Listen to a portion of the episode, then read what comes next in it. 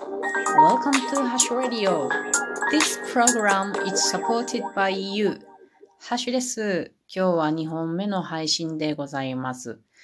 皆さんにお伝えしたいものは、やはり皆さんが聞きたくて聞きたくてうずうずしているであろう、あの、大水青の幼虫のお話でございます。ええ、お待たせしました。えっと、おとつい森の中で出会ってさらってきた大水青くんですけれども、ただいま眉作りをしているところでございます。で、おとついから今までの様子をお話ししようと思います。私はね、その芋虫のことをちゃんとね、見極めたいなと思ったから、やっぱりね、図鑑が手元に欲しいなと思ったので、図書館で芋虫ハンドブックというのを借りてまいりました。これね、芋虫ハンドブック1、2、3とあってね、とてもいい本なので、近々自分で買いたいなと思っているところです。で、その図鑑で、えー、調べたところ、やはり大水青だということが分かりました。で、おとついにね、森の中で出会ったのはね、大水青くんはね、眉作りの場所を探していたんだなっていうのが分かりました。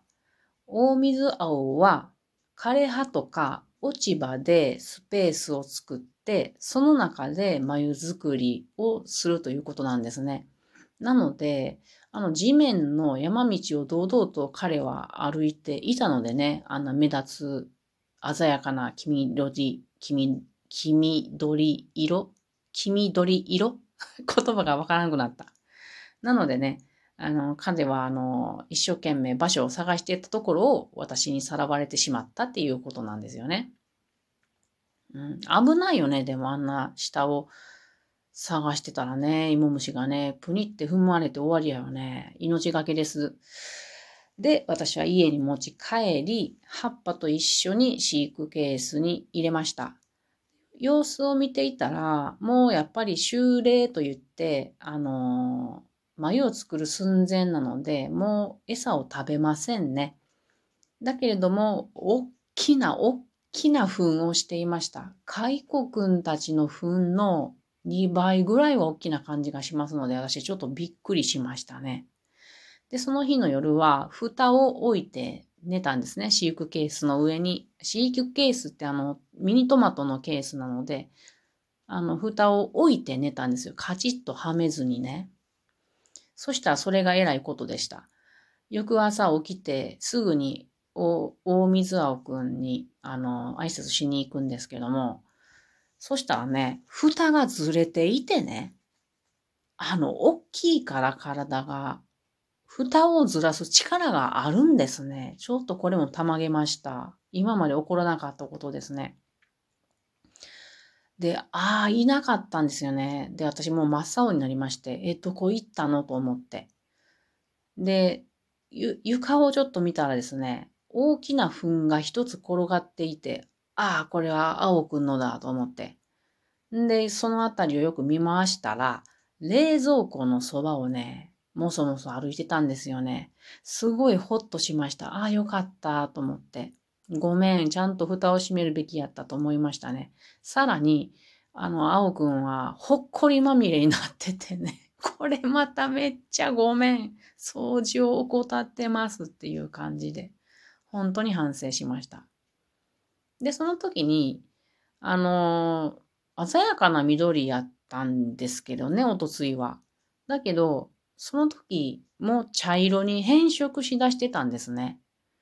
大水青って、あの、眉を作る寸前に茶色に変色するらしいんですよ。だから、病気かなって思っちゃうと思うんやけれど、あの、この知識を、まあ知っていれば、あの、なんてことないっていうことで、私は知っていたからよかったです。で、その時にね、あの、飼育検査に戻さないといけないので、と手のひらに乗せてみたんですよ。で、その時初めて手のひらに乗せたんやけれど、あの、まじまじと見て、重い、でかい、すごい存在感がありました。で、あの、肩のあたりとか背中のあたりにトゲ状の毛が生えてるんですけど、硬い。もう針みたいです。んで、可愛いですね。本当にたまらなく可愛くて、あの、よだれが出る思いでございます。あの、夫がなぜそれが可愛いと思うんだっていう疑問を投げかけてくれましたが、可愛いもんは可愛いんですね。で、その後ですね、あの、飼育ケースに入れて、新しくいろいろな落ち葉を集めてきて入れました。それで様子を見て見ていたらですね、もぞもぞ動いてくれて、で、あの、いろいろね、あの、スペースを探すのにね、葉っぱの間をいろいろ動くんですね。で、私が入れたのは、ほとんどがアラカシっていう木の葉っぱだったんですね。で、アラカシの葉っぱとアラカシの葉っぱの間で糸を吐いてくっつけようとするも進まなかったんですよね。あれなんでやろうなと思ってたら、そのうちに桜の葉っぱを見つけて、そうしたらそれを、桜の葉っぱをうまく半分にくるりっとね、ぎゅっとこう噛んだり持ったりして、のけぞってですね、あの人はあの、全身筋肉のアスリートですから、すごい力持ちなんですよ。んで、糸で、こう、口から糸を吐いてくっつけて、スペース作りをしました。すごい上手やった。あの、職人の大工技を見ているかのようだったんですよね。感動しましたね。で、その時に私思ったんですよね。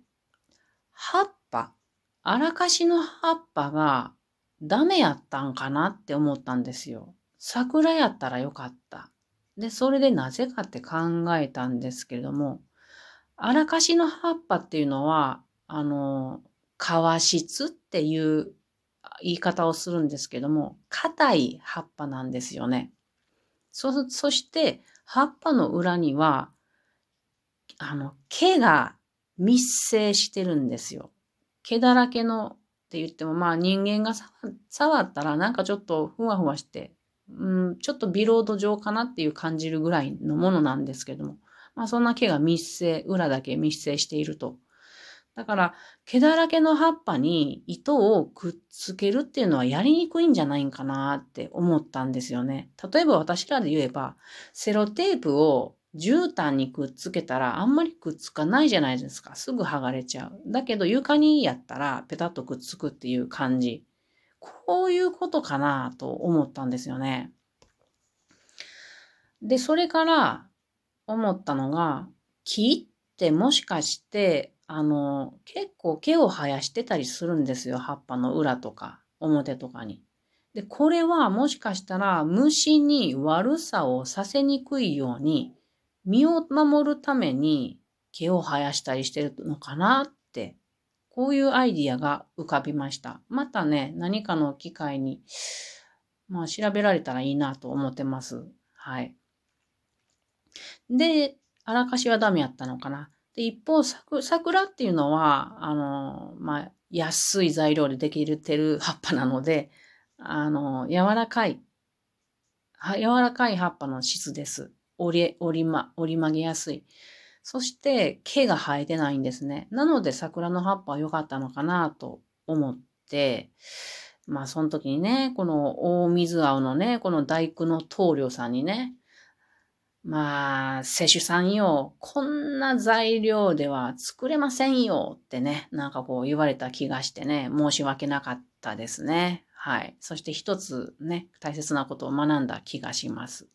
そのこの大工棟梁の大水青くんの仕事ぶりの動画を撮りましたので、概要欄からリンク、えー、押して、興味のある方は見てみてください。結構面白いなと思います。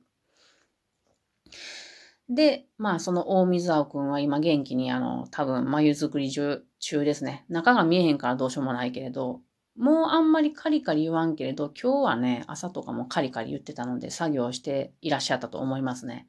で、そのうちに8日と言ってさなぎになると思います。で、そのさなぎのまんま、この冬を越えまして、越冬しまして、春に、まあ4月頃なのかな、あの、うまくいけば、あの、さな、あ、じゃあ、浮かして、立派な羽を持った姿で出てきてくれるともう夢のようだなと思ってるんですけどもね、なんせこの越冬させるっていうのは私経験ない。もちろんないですよね。6月からいきなりこの蛾にはまりましたから、蛾の世界に足を入れましたから、初めてなので不安でしょうがないです。これからちょっとその越冬させるにはどんなものが必要なのかっていうのを調べていきたいなと思っております。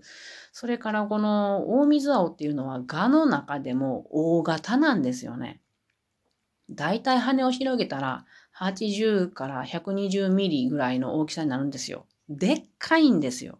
蚕ってそんなに大きくなかったよ。多分4センチぐらいやったんじゃないですかね。なので、このトマトケース、トマト、プチポトマトのケースではダメなので、飼育箱も考えてない、いけ、考えないといけないなと思っております。はい。これが大水青くんの様子でございます。これ以降話すことは春までないとは思いますね。しばらく冬眠でございます。一足先に彼は冬眠をします。皆さんの周りにも、こんな風にもしかしたら、あの、落ち葉のあるところに大水青くんの眉があるかもしれないですよね。で、木の上っていうのもね、気づきにくいけど、よーく見ると、芋虫って多分たくさんいると思うんですよ。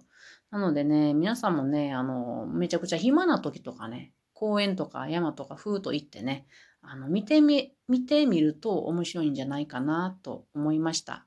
はい。今日、ということで、大水枠青くんの様子についてお話ししました。それでは皆さんまたね。